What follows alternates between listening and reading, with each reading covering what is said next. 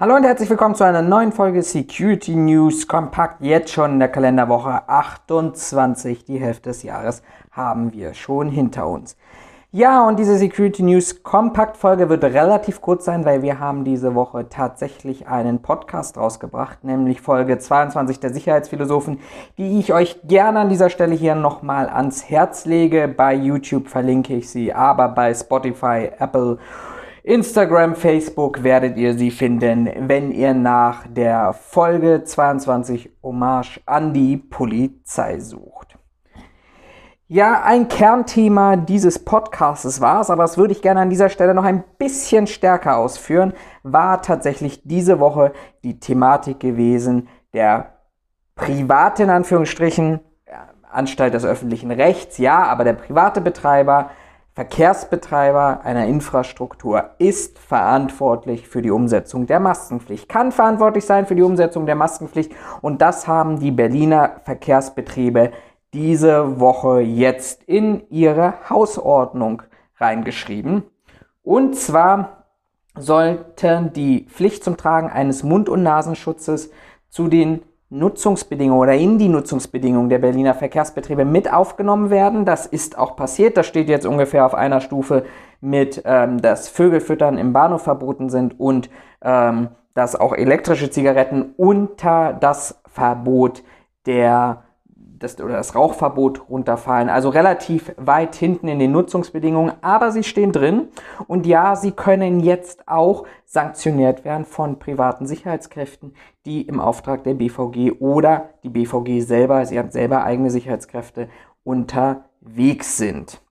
Ähm, man hat dort nicht ganz diesen rechtlichen ähm, Twist hinbekommen, über den ich ja auch schon das ein oder andere Mal gesprochen habe, nämlich diese Fragestellung, okay, ist das jetzt die Umsetzung von Verwaltungsrechten? Nein, es ist die Umsetzung von Nutzungsbedingungen. Das heißt, verstößt jemand gegen diese Nutzungsbedingungen, im Wesentlichen wahrscheinlich Fahrgäste, dann liegt es, liegt ein, Vertra ein Vertragsbruch vor und dieser Vertragsbruch kann dann dazu führen, dass ein ein erhöhtes Entgelt, ein, ein, eine Vertragsstrafe praktisch greift, die sich dann aber an der Staffelung der ähm, Corona-Eindämmungsverordnung des Landes Berlin orientiert. Mindestens 50 Euro.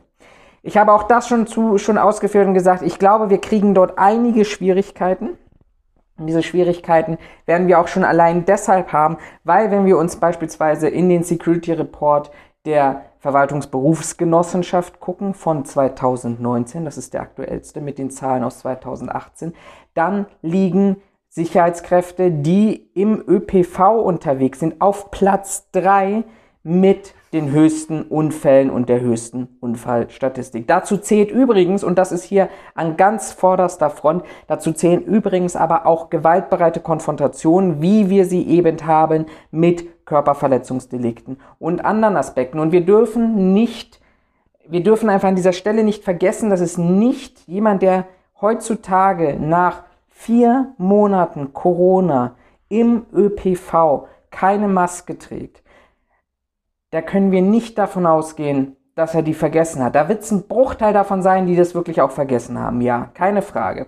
Wir werden einen Bruchteil davon haben. Ich erlebe, das sind jetzt mal pauschale Aussagen, aber das erlebe ich Ihnen morgen tatsächlich. Es wird auch ein Bruchteil davon dabei sein, dass jemand, der sich Sorgen darüber macht, seine Schminke, sein, sein, sein Aussehen, ob das zu seinem Style passt, auch darunter wird ein Bruchteil sein. Es wird sicherlich auch ein Bruchteil sein, der tatsächlich wirklich über ein ärztliches Attest verfügt, dass er diese MNB nicht zu tragen hat. Und dann, glaube ich, sind wir aber ganz schnell bei 80 Prozent derjenigen, die heute einfach aus ihren Verschwörungserzählungen, aus irgendeinem gesellschaftlichen Protest, aus irgendeiner politischen Ideologie, hier im weitesten Gehen oftmals verankert im Bereich ähm, des, der, der Rechten, des Rechtsradikalismus, Extremismus irgendwo unterwegs, da werden wir diese Leute finden und dort werden wir auch ein Gewaltpotenzial finden. Und dieses Gewaltpotenzial müssen wir einfach auch mal versuchen zu potenzieren darauf, auf die Fragestellung, ist das tatsächlich sinnvoll, dass private Sicherheitskräfte das umsetzen sollen? Und wenn wir uns die Fälle mal anschauen, wo wir praktisch tatsächlich Einsätze hatten, die haben wir durch private Sicherheitskräfte schon gehabt, auch im Bahnbereich, wo es zu körperlichen Übergriffen gekommen ist, aber wo wir uns gleichzeitig aber auch die Frage stellen, wenn die Polizei in vielen Fällen mit Gewalt an, an in solchen Situationen bei nach Hinweisen oder zur Umsetzung sogar der MNB mit Gewalt konfrontiert ist. Wenn wir darüber nachdenken, dass es vielleicht so zumindest wissenschaftliche Theorien ähm, zu Stuttgart beispielsweise, dass diese Ausschreitungen dazu gekommen sind, weil die Leute dort keinen Bock mehr auf Corona hatten, dass sich Aggressionen aufgestaut haben. Da müssen wir uns einfach an dieser Stelle fragen, sind private Sicherheitskräfte diejenigen, die tatsächlich sich in dieses Konfliktpotenzial mit hineinbewegen müssen? Und sind das auch wirklich diejenigen, die nachher dafür qualifiziert und ausgebildet sind, solche Personen zu beruhigen, beziehungsweise solche Personen dann auch mit den Jedermannrechten zu überwältigen. Und ich glaube, diese Fragestellung hat sich auch die Berliner Verkehrsbetriebe gestellt, ähm, weil trotz dieser sehr, sehr eindeutigen, trotz dieser sehr, sehr, ich nenne es mal aggressiven Kommunikationspolitik, die hier dazu hier in Berlin erfolgt ist, gab es Zahlen für den 9. Juli, das war der erste Tag gewesen, wo die BVG das tatsächlich selber umgesetzt hat. Und diese Zahlen, ich muss immer hier ablesen, weil ich sie nicht im Kopf habe, sagen 1018 Fahrgäste sind am 9. Juli ähm, auf die Maskenpflicht hingewiesen worden. 89 Fahrgäste wurde eine Gratismaske ausgehändigt. 17 Fahrgäste bekamen einen mündlichen Verweis. Ein einziger Fahrgast wurde ausfällig gegenüber den BVG-Lern. Das ist, was wir hier erleben, gerade tatsächlich eine eine sehr, sehr deeskalierende Herangehensweise. Ich glaube, es gibt auch gar keine andere Alternative dazu, als hier wirklich deeskalierend ähm, ranzugehen. Übrigens noch ergänzen, kein einziger zückte ein Attest ähm, als, als Entschuldigung und 14 Maskenknällchen wurden A 50 Euro ausgestellt. 1018 angetroffen, bei 1018 die Möglichkeit gehabt, wirklich 50 Euro zu kassieren. Bei nur 14, das wäre natürlich interessant, warum genau diese 14 von den 1018, das sind in etwa 1%, ein bisschen mehr als 1%. Ähm, warum nur diese 14? Und dann muss man sich natürlich die Frage stellen, macht das denn dann überhaupt Sinn, das da drin zu haben, wenn das nicht gegebenenfalls eher in der Kumulation von verschiedenen Einzelangelegenheiten eine stärkeres Argument zur Durchsetzung der Hausordnung ist. Wir werden das beobachten und ich glaube, das wird alles in allem ein ganz, ganz spannendes Thema werden. Bleiben wir bei Corona und zwar, ihr habt das vielleicht selber miterlebt, ich habe es tatsächlich auch das ein oder andere Mal gehabt, die ähm, Maßnahme, wenn ich jetzt tatsächlich in einem Restaurant vor Ort essen möchte, dass ich dort einen Zettel auszufüllen habe. Ich bin jedes Mal wirklich in einem extrem erheblichen Maße erschrocken, wie mit meinen persönlichen Daten dort umgegangen wird. Das ist dann meiste Zeit ein Stapel von Zetteln, eine Liste, wo ich runterschreibe, wo ich mir tatsächlich auch noch gucken könnte, mit wem esse ich denn heute hier so in diesem Restaurant, wer ist denn hier unterwegs, ähm, mir da vielleicht die ein oder andere Mailadresse rausnehmen könnte für Werbung. Übrigens tatsächlich letzte Woche gab es dazu ähm, die ersten Medienberichte, dass offensichtlich aufgrund dieser Daten schon eine erhöhte Spam-Welle festzustellen sei. Ähm, Datenschutzbedenklich, äh, inhaltlich nicht datenschutzbedenklich, der Umgang einfach dazu, nur tatsächlich datenschutzbedenklich aus meiner persönlichen Sicht, die drei, vier Mal, die ich das hier erlebt habe, ähm, bei McDonalds beispielsweise, beim Friseur, wo ich dann auch mal vor ein paar Wochen das erste Mal wieder war und bei anderen kleineren Einrichtungen, wo wirklich ungut damit umgegangen wird äh, mit den Daten. Das sei aber jetzt an dieser Stelle mal dahingestellt, denn es gab einen Sachverhalt aus Hamburg, der wo publik wurde, dass praktisch die Polizei auf der Suche nach Zeugen war, die einen bestimmten Sachverhalt beobachtet hatten oder zumindest ist die Polizei dieser Annahme angegangen und die Polizei ist tatsächlich ähm, auf diese Kontaktlisten von nahestehenden Restaurants aufmerksam geworden, hat die tatsächlich als Beweismittel beschlagnahmt und hat Personen davon konzentriert, äh, kon kontaktiert, ist das richtige Wort an dieser Stelle. Diese Maßnahme, da sind sich Datenschützer wirklich einig, diese Maßnahme ist rechtmäßig, das darf die Polizei. Das ist in Ordnung. Aber es stellt sich natürlich an dieser Stelle auch wirklich die Frage danach, ähm, sorgt das für Vertrauen? Und das sieht tatsächlich der Hamburger Datenschützer in einem erheblichen Maße gefährdet. Nicht nur der Umgang, sondern dass tatsächlich in dieser gesamten Krise, die wir hier letztendlich haben, auch in diesen ganzen Diskussionen mit den Verschwörungserzählern, mit den Hygienedemos und ähnliches, dass das natürlich auch das Vertrauen nicht unbedingt fördert und auf der anderen Seite hier auch wirklich dazu sorgt, dass die Leute skeptischer werden oder in ihrer Argumentation bestärkt werden. Aber der Fall zeigt, sagt er, wie schnell einmal erhobene Daten bei der Polizei landen können. Polizei ist ein guter Übergang an dieser Stelle. Berlin diskutiert immer noch über das Landesantidiskriminierungsgesetz. Auch das hatten wir in der aktuellen Folge besprochen, sehr ausgiebig sogar, weil das das Hauptthema war. Ich möchte aber an dieser Stelle nochmal auf einen Beitrag aus dieser Woche hinweisen, und zwar nämlich die Fragestellung, ähm, dass man über das Landesantidiskriminierungsgesetz sagen kann, was man möchte.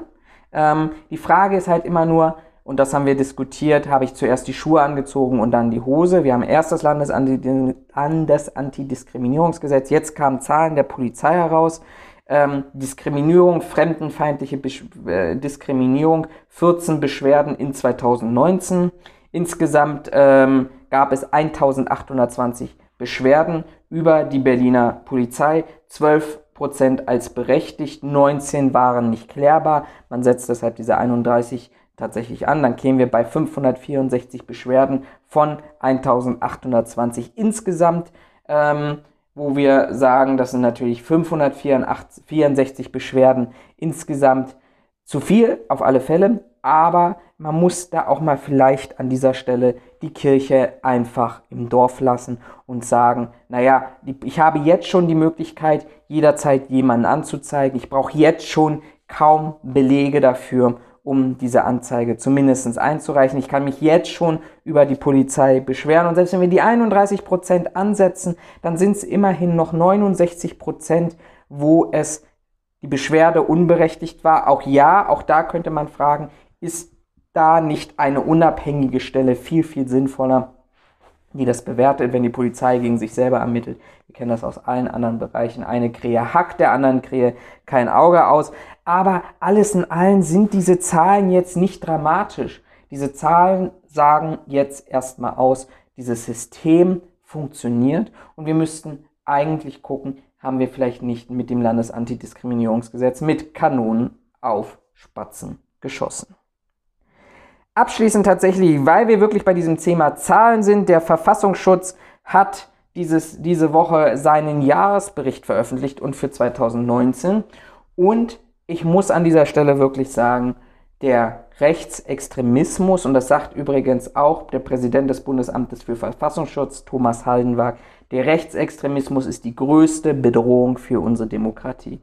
Warum ist das so? Rechtsextremismus hat an Personen, die gewaltorientiert oder rechtsextremistisch zumindest ähm, dem rechtsextremistischen Lager zugeschnitten, zugenommen um 33 Prozent. Demgegenüber, ohne jetzt hier eine Abwägung an dieser Stelle schon zu machen, 4,7 Prozent zugenommen. Wir haben mehr Linksextremisten tatsächlich als Rechtsextremisten. Das ist ungefähr ein Delta von roundabout ähm, 1000 400 Personen. Schaut man sich dann aber vom Verfassungsschutz eingestufte gewaltorientierte Personen an, dann haben wir im rechtsextremistischen Lager 13.000, im linksextremistischen Lager 9.000 und wir müssen uns angucken, auch welche Straftaten da begangen werden. Und da müssen wir sagen, ja, wir haben im linksextremistischen Spektrum einen Anstieg um 40 Prozent wenn ich jetzt mich aber nur auf diese 40% ziehe, dann kann ich genauso aber eben auch sagen,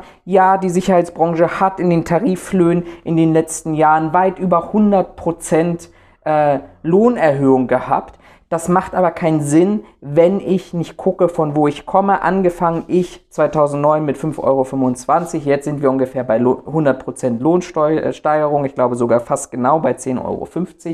Aber ich muss auch gucken, wenn ich natürlich eine 40-prozentige Steigerung heißt, habe im linksextremistischen Milieu, von 2018 von 4.622 Straftaten, die übrigens im rechtsextremistischen Bereich noch schon bei 19.409 lagen. Ähm, also die 40% Steigerung von 4.622 auf 6.449 Delikte. Da muss ich sagen, ja, der Anstieg ist erschreckend und wir müssen dahinter gucken, was die Gründe für diesen Anstieg sind. Er ist aber bei weitem nicht auf einem Niveau, das wir im rechtsextremistischen Spektrum haben. Auch dort ist er ansteigend, nämlich von 9,7 Prozent, aber von 19.409 Straftaten auf 21.290. Und dann müssen wir nochmal gucken, das werde ich sicherlich für die nächste Folge mal raussuchen, zumindest für die nächste reguläre Podcast-Folge. Über was für Straftaten reden wir denn? Ich glaube, es ist immer noch ein Unterschied, ob ich tatsächlich Gewaltstraftaten gegen Personen habe oder Sachbeschädigung. Beides ist zu verurteilen, aber der, das Schadensausmaß und die Wirkung ist an dieser Stelle für mich in der Bewertung auch entscheidend. Rückgang aber der Gewaltstraftaten, das müssen wir an dieser Stelle hier auch nochmal festlegen. Eine, eine habe ich gerade eben gesagt, eine klare Auftrennung werde ich mal gucken, dass ich das hinkriege für eine der nächsten Folgen. Gewaltstraftaten sind in beiden Bereichen deutlich rückgängig. Im rechtsextremistischen Bereich um 15 Prozent, im linksextremistischen Bereich auf 8 Prozent. Und da muss man tatsächlich sagen, rechtsextremistisch ähm, 925 Gewaltstraftaten. Straftaten im Jahr 2019, linksextremistisch 921, also gleiches Niveau, was zumindest die Gewaltstraftaten gegen Personen angeht.